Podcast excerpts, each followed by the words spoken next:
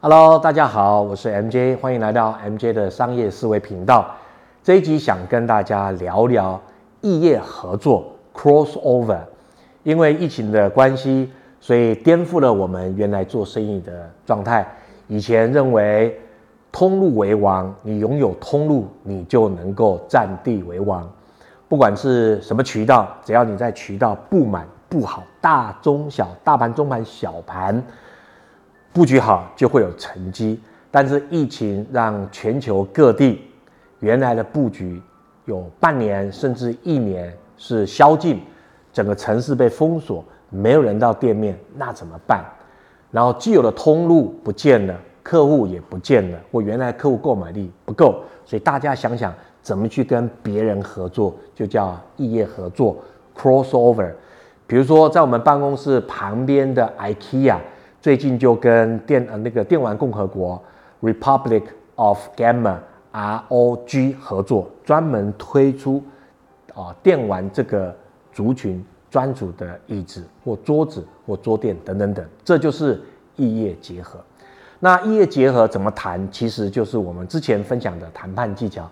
第一个，你盘点一下你要什么东西啊？你要的东西很简单，只有三件事：名利还是钱。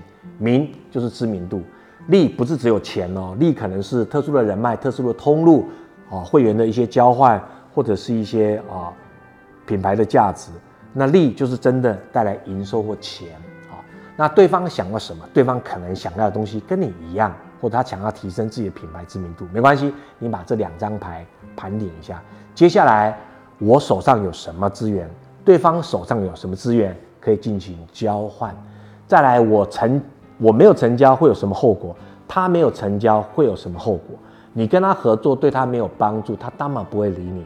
所以事实上，在商务谈判或者商务洽商过程中，就是看这六张牌。再讲一次，这边是我们，这边是对方，所以就好像一个兵棋推演，你要一个立体概念：我要什么，对方要什么，可不可以在某种程度达成共识？